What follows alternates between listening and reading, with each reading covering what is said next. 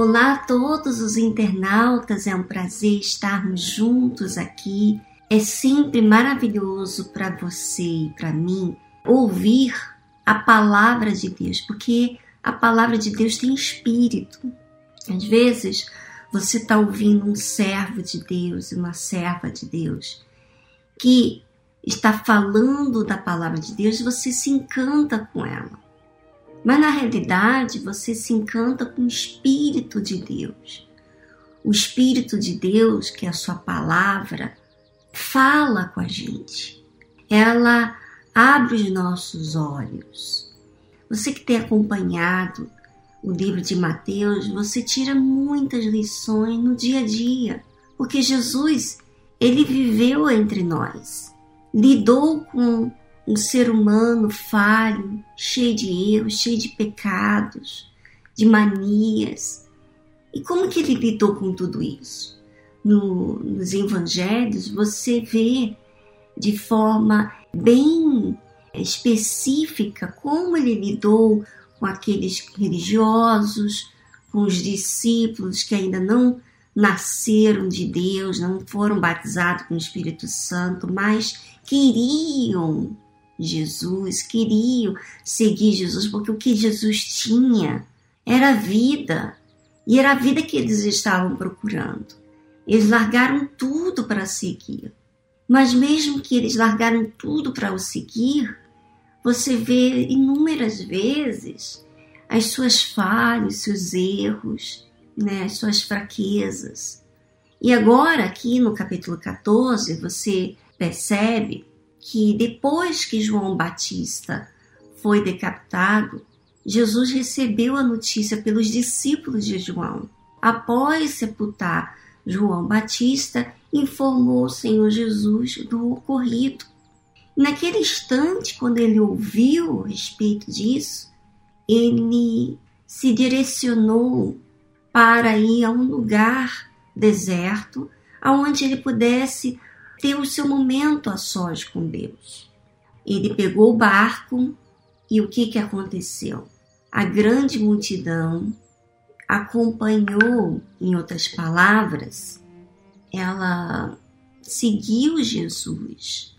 Jesus estava no barco e elas foram a pé e chegaram até onde Jesus chegou. Mas o que, que aconteceu? Quando Jesus viu aquela grande multidão, ele se compadeceu delas e o curou, e depois que terem curado, os discípulos até chegaram até Jesus e falaram: Olha, Senhor, despede a multidão, porque nós estamos num lugar deserto, não temos comida para dar.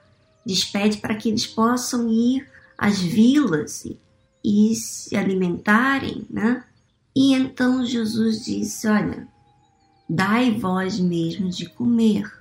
Porque olha só, você vê que Jesus estava com o objetivo de chegar a esse momento sozinho entre ele e Deus. Mas aquela grande multidão o seguiu e ele serviu aquela multidão, ainda que a, a, a vontade dele era esse momento à parte. Os discípulos falaram que tinham cinco pães e dois peixes. Jesus o apresentou, abençoou e, e alimentou mais de cinco mil homens, fora as mulheres e crianças.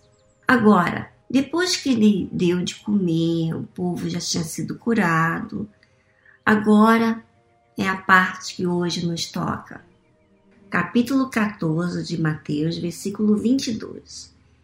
E logo ordenou Jesus que os seus discípulos entrassem no barco e fossem adiante para o outro lado, enquanto despedia a multidão. Olha o que, que Jesus fez.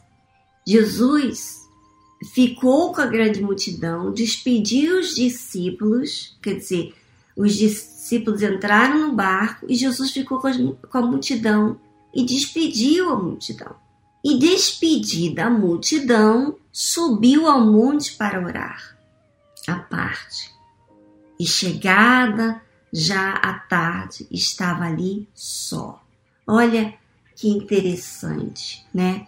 Às vezes a pessoa faz de tudo para não ter esse momento a sós com Deus. E ela busca entretenimentos, né? Internet, filmes, chats e se enche de coisas para fazer para não fazer o momento que ela precisa com Deus. E por que não? Porque quando você vai entrar em um momento a sós com Deus, você tem que construir o seu altar. Você tem que criar um elo entre você e Deus naquele momento. Você tem que raciocinar de acordo com que, o que está acontecendo dentro de você. Você tem que expor as suas fraquezas, você tem que expor suas, os seus medos, as suas dúvidas, você tem que expor tudo que está acontecendo dentro de você. E muitas das vezes isso é fadonho, porque ela vai dar toda atenção àquilo que realmente existe na alma dela. Mas esse momento a sós é aonde nós criamos um relacionamento com Deus. Esses momentos a sós, você pode conversar com Ele, você pode abrir o seu íntimo, vamos dizer assim, a sua, os seus segredos, as coisas que só você sabe ao seu respeito, você pode falar com ele. Mas é mais prático, muitas vezes, a gente agir na emoção, que não tem que fazer, que não tem que fazer nenhum exercício, que não tem que encarar a sua realidade e se distrair com as coisas ao redor. E aí quem perde é cada pessoa que faz isso. É, Deus ele quer ter um relacionamento próximo com cada um de nós. Ele quer falar conosco. Mas se a nossa mente está entretida com outras coisas e não focada em desenvolver com Deus, então certamente nós não vamos procurar esse momento com Deus. Então veja que Jesus ordenou os discípulos que entrassem no barco, despediu a multidão e subiu ao monte para orar. Eu estava até pensando, meu Deus, por que, que ele não orou aonde ele estava? Porque aonde ele estava as pessoas poderiam ainda estarem ali ao lado dele. Mas quando se fala em subir ao monte, a um lugar reservado, ninguém vai se esforçar atrás para ficar num lugar reservado, sozinho, aonde tem que sacrificar. E assim foi. Jesus, ele fez esse momento. Jesus, filho de Deus, perfeito. Nele não havia pecado mas ele fez isso, mostrando para mim e para vocês o quanto a gente deve separar um momento com Deus. Se a gente não separa, a gente vai estar sempre ocupado. Jesus estaria com os discípulos, é ou não é verdade? Jesus estaria com a multidão, mas ele separou, ele fez a parte dele com os discípulos, ensinou fez a parte dele com a grande multidão, serviu eles, quer dizer, curou, alimentou e agora era o momento dele com o Pai. Assim, nós temos que fornecer esse dia. Nós estamos nesse novo ano 2020. Você não determina, não por uma emoção, mas define no seu íntimo quantas vezes, pense com você, quantas vezes você colocou toda a força no trabalho, família, às vezes até na obra de Deus você colocou força, mas você não colocou força entre você e Deus. Vamos colocar nesse ano 2020, que é o ano da nossa força, quer dizer, dos nossos sacrifícios, fazermos a sós o que só nós podemos fazer. Então, separar esse momento com Deus. Quando você separar esse momento com Deus, escuta o que você está falando com Deus.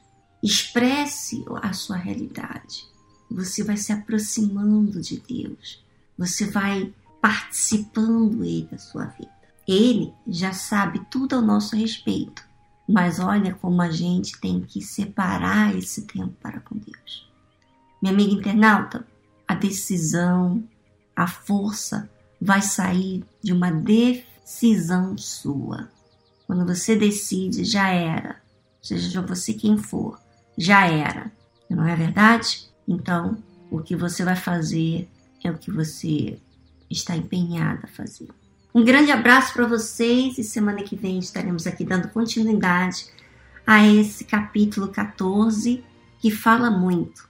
E vamos ver, depois desse momento tão sublime que ele, ele fez entre ele e Deus, o que, que aconteceu?